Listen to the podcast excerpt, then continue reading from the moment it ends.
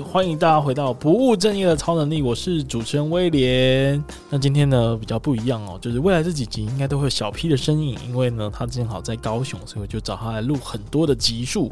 那今天要聊的主题是关于出社会之后如何建立人脉圈。来，小 P 有什么看法？嗯，完全不知道为什么我会来找一个没有没有出社会、对人脉圈没什么概念的人来聊呢？没错，小 P 是最近在面试找工作啦，所以就刚好有机会来到高雄。那呃，可能要介绍一下，大家应该都知道，你应该是我这个工作室的伙伴嘛，所以 大家应该不用再重新认识你了。OK？哎、欸，我但我想再问，先问一个问题哦，就是、嗯、你问，嗯，人脉圈就是他要拿来干嘛？嗯嗯嗯，嗯，怎么会问这样的问题呢？因为还没出社会啊。哦，人脉圈啊，因为你你呃，其实，在大学或者在学校的时期啊，我们还蛮容易。被迫的分组，或者是被迫的被分配到同一个科系或班级，没错。所以你的人脉大部分都是来自于身边的人，但是在呃很多的情况下呢，我们可能需要解决各种生活上会遇到的麻烦或困难。那在这个时候呢，朋友就很重要啊。出外靠朋友嘛，在家可以靠自己，但出外就要靠朋友了。那靠朋友，当然朋友越多当然是越好，而且有各种不同类型的朋友。甚至能够激励你的成长，然后可以产生良好的竞争关系等等的。那建立人脉圈和交朋友有差吗？嗯、呃，对我来说，其实还是有一点落差的啦。就是所谓的人脉呢，可能不一定要是朋友，他有可能是你的老师。还有可能是你的呃伙伴，还有可能是你的帮手。那人脉对我来说，它有可能会变成三种关系哦。第一个是朋友嘛，那朋友就是会可以互相帮忙，然后在你有困难的时候可以支持着你的心灵的感受。那第二个呢，可能会是你的呃比较亲密的友人。对，就是反正就是有机会单，尤其是那种单身的啊，就会特别需要去经营人脉，因为人脉呢有机会可以发展成。呃，情侣的关系或者是比较暧昧的关系，那对于那个心灵的支持跟跟互相照顾，当然就更有正向的帮助。然后，而且人毕竟都是还有这方面的这种被爱跟爱别人的需求嘛，所以有时候通常都要从人人脉这边就是发掘，或者是别人靠朋友来介绍给你，让你可以比较不会找到嗯、不适合你的人。那第三种关系呢，可能就是一些比较。呃，像是伙伴的关系了，那你可能是一起为了某一个计划所做努力，然后一起去为了某一个呃事业，对，你可能就突然有哪一天就会想到要创业的时候，可以找到你人脉中的某一个人。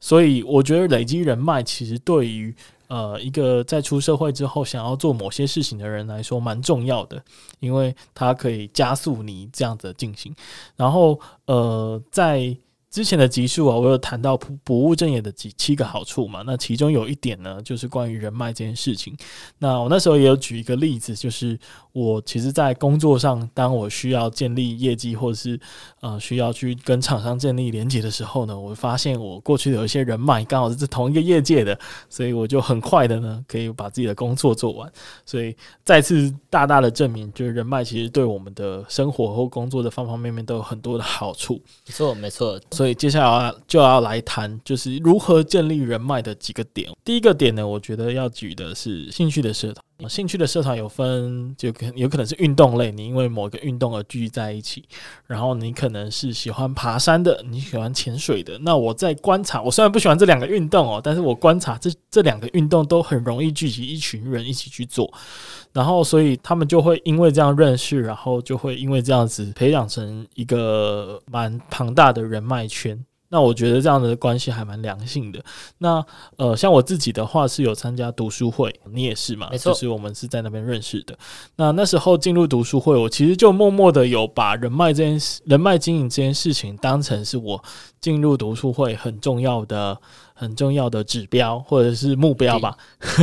就我希望透过人脉可以找到，因为那时候刚回高雄，但我知道我未来一定有机会创业，所以我透过那个读书会，我想要。认识更多人，然后看有没有机会可以未来一起合作，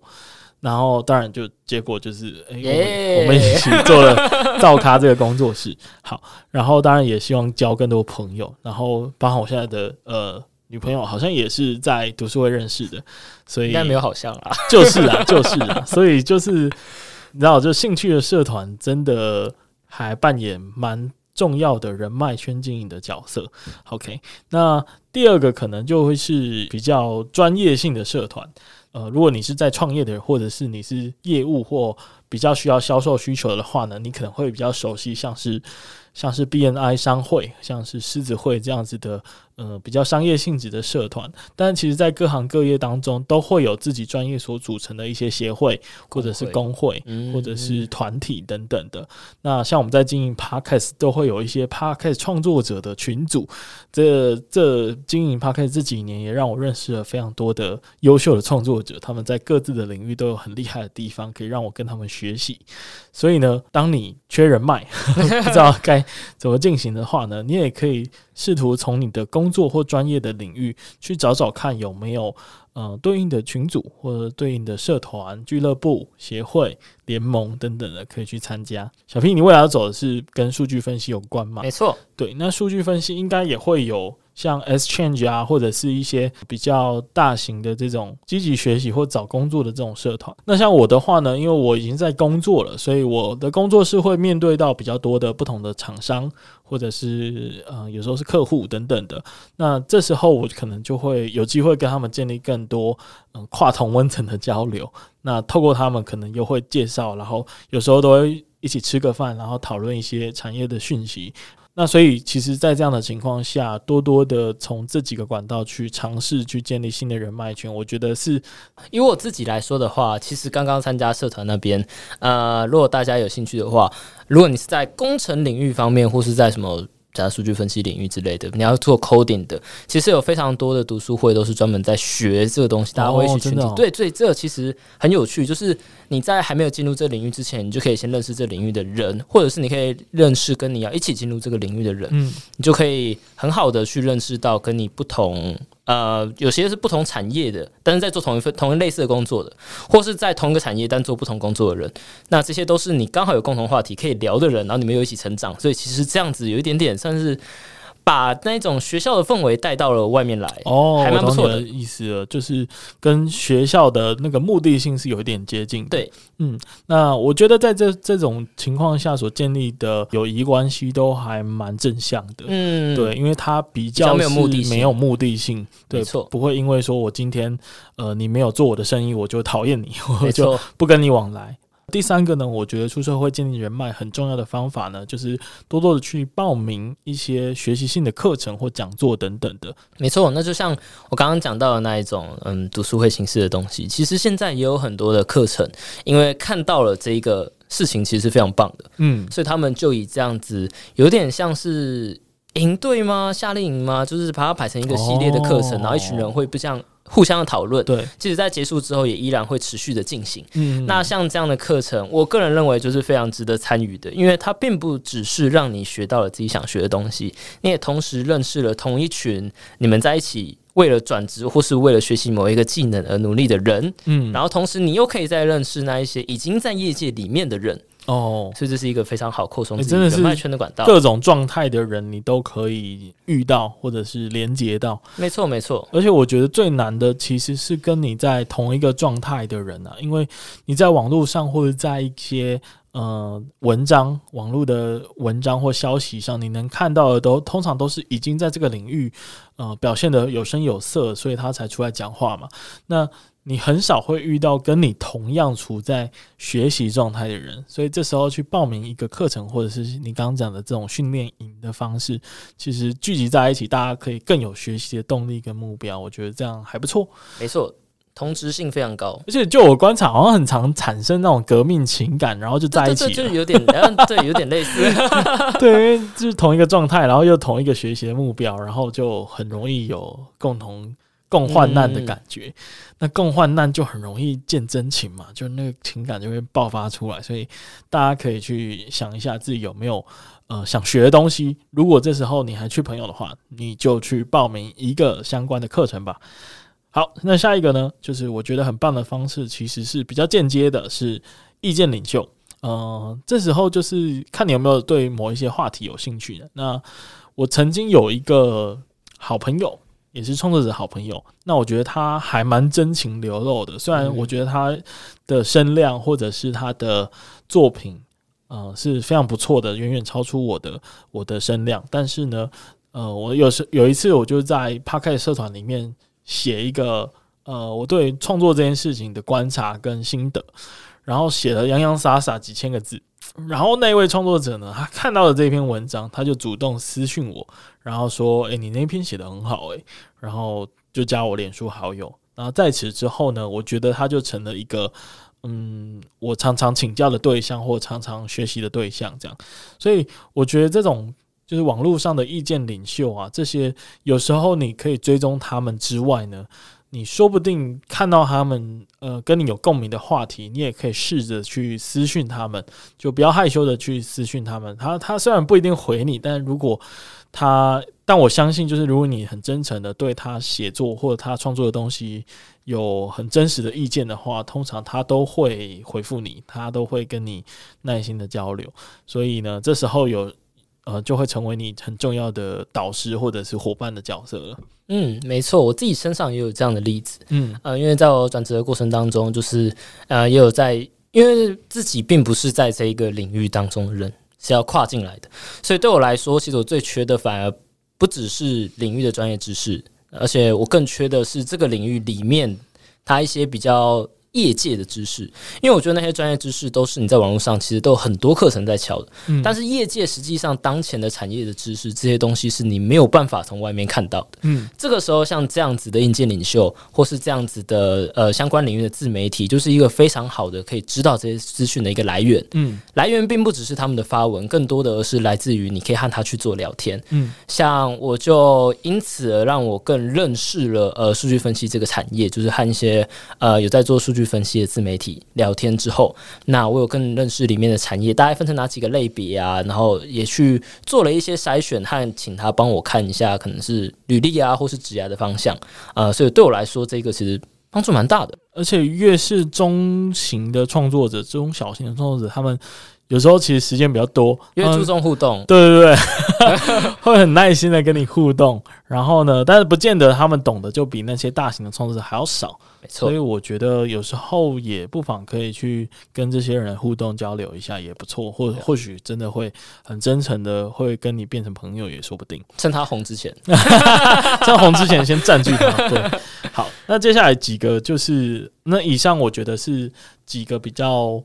重要的管道啦，还有，呃，真的蛮鼓励大家，如果真的现在，呃，你刚好换一个新环境，哦，或者是你到了一个新的工作场域，或者是你现在很孤单，你不知道该怎么办，你可以透过以上的一些方式去建立人脉关系。那除此之外呢，当然还是有一些比较次要的方法，比如说，嗯、我我我发现就是加入宗教团体，好像是一个 很多人的方式啊，但是这个比较。没办法强迫大家去加入某一个宗教，嗯、所以我就没有把它列在刚刚主要的管道里面。但是或许你现在刚好人生遇到一个低潮，或者是你刚好也不排斥某一个宗教的理念，你也觉得还不错，那或许加入他们是一个不错的方式。对，因为呃，在里面通常会受到蛮多的照顾吧，这是我的看我的观察啦，就是大家都还蛮照顾这样的呃宗教，因为宗教而认识的朋友的。嗯，我有听过，就是他们借由呃，就是在宗教里面，因为呃，有一些宗教它可能会比较注重，可能像善良啊，嗯、或者是比较注重一些正向的品质，嗯，所以他们借由加入宗教来去筛选周边的人，嗯，就是。有这样的想法，嗯，那当然就是大家的信仰可能会有差异，所以这个也不一定是一个很常见的做法，但的确是一个蛮不错的管道，因为大家在那边，我相信人都还是蛮善良的。好，那再来，我还发现另外一个就是当志工，这跟兴趣社团的那个管道其实是有点接近的，就是因为某一个目的、某一个兴趣的目的而聚集在一起。但是为什么我不特别把志工独立列出来，是因为它也不是一个很常见的做法，而且能够去当志工，其实是一个专业啊，所以它还是有一定的门槛的，比较不像是你今天突然想到，哦，我想去当当志工就可以去当的。所以，呃，但是如果你真的对于帮助别人是有浓厚的兴趣的话，不妨可以加入他们，然后可能要经过一些训练或者是上课，然后就可以进入他们的志工团。那常见的志工团，比如说像是净滩啊，那网络上就很多，你搜寻净滩就超多的，没错，那就可以去报名。然后在那边通常都会有一些，呃，有非常多这个跟你一样，呃。就是热心助人，热心助人，然后在意自然环境的这些群众们，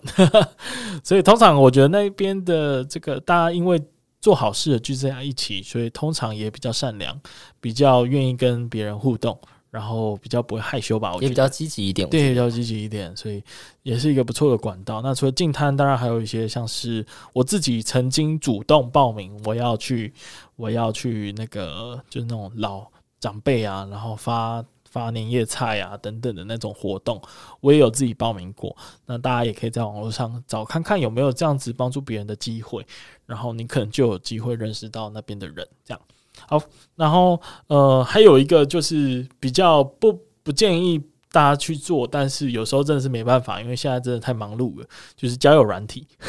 交友软体我自己的经验呢，通常都不太好，就是会认识很多。怪怪的，怪怪的，这样讲不太好。怪怪的人，对，还有有时候不一定是怪啦，有时候是带有强烈的目的性，嗯，就他可能是要推销你什么东西呀、啊，或者是他有想要拉你信仰某一个理念或宗教啊等等的，所以这时候我就会蛮反感的。不过我觉得交友软体在进步诶、欸，因为我最近有看到另外一个交友软体，诶、嗯，它就是一个你最近有。在使用对。那个交友软体，对，没有错，但就不讲是哪一个了。嗯，我们毕竟没有业配，不过它就是一个非常主题性质的，它是属于译文性质的，所以它里面都是就是在看展览。听音乐的人，然后揪的不管是任何的聚会，基本上都是可能呃听音乐剧啊、听团啊，或者是类似这样的，所以它是一个兴趣非常聚集，然后非常 niche 的一群人，里面都是这样的人，所以他就比较不会遇到怪怪的人，然后你通常都比较会有一些共同的话题可以聊，他就不像比较不像乱枪打鸟，我觉得这一种的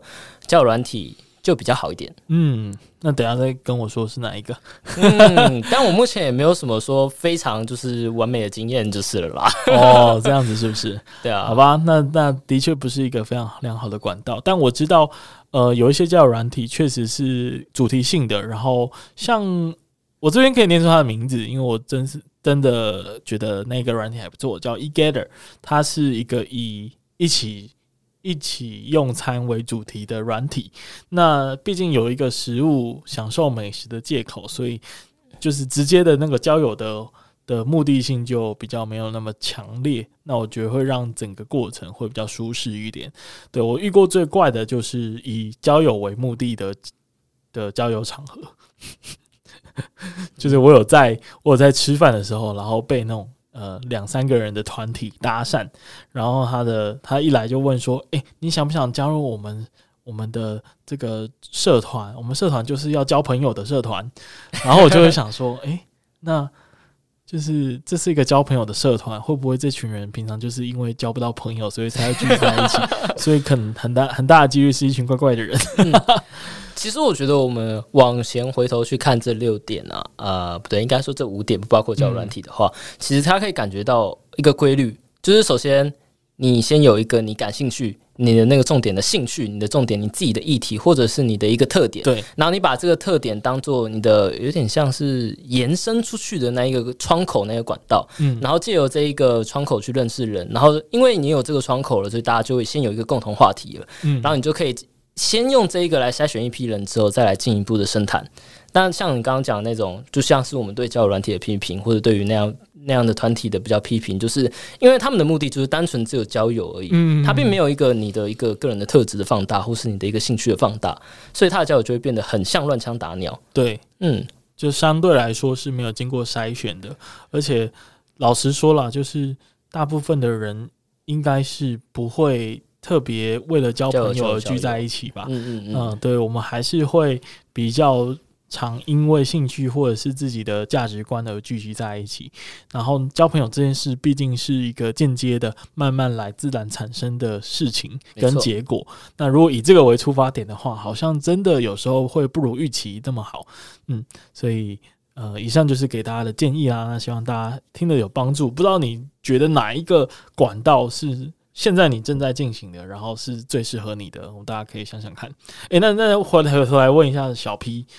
因为你现在准备进入社会嘛，对不对？那我我猜测你未来可能也会遇到这个边缘的问题。那你觉得哪一个管道是你未来觉得最想要再尝试看看的？我觉得。再尝试看看嘛？像我觉得读书会就是一个超棒的方式，因为我本身就很喜欢阅读。对，那以一本书来交友，我觉得是一个很棒的方式。你不但可以看到这个人思考的方式，你也可以看到他的想法，你可以看到他很多的东西。然后你可以再决定自己要不要认识人，因为你已经先有这一个前面的主题性的东西，大家已经在做这件事情了，哦、所以你不用一定要一开始就非常深入认识这个人。嗯，像我就很不喜欢那一种团康的破冰活动，你必须要把自己的一些私事把它掏出来，这种事情我是非常不喜欢的。哦，所以我认为先有一个前面的主题，认识人之后，然后再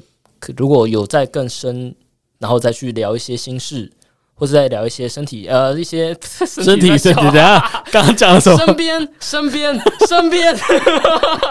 身边方面的事情，OK，才会比较好。我现在满脑子的身体。好，我自己也可以贡献，就是我自己最近是有在打羽球嘛。如果在看我 IG，应该常发。嗯、那我就因为这样认识一群球团的朋友。那这样的朋友关系，我觉得蛮满意的。就是大家私下不一定有太多的呃交流，但是有的话也是很自然发生的。然后大家就因为打球这件事情而聚在一起。那我个人觉得这样蛮棒的，因为跟我过往的一些习惯的交友方式都不太一样。然后我们没有讨论太多有意义或者是一定要非常就是学习性的话题，因为过往我通常都是因为这样而聚集在一起，但这次没有，所以我觉得。呃，压力或负担相对小很多，我们就是很专心打球，那就还蛮棒的，是一个蛮舒适的距离跟平衡的关系，感觉很棒。好，谢谢大家的收听。那以上就是关于出社会建立人脉的几个建议的方法跟管道啦。那希望大家都有收获。不务正业的超能力，我们下次再见，拜拜，拜拜。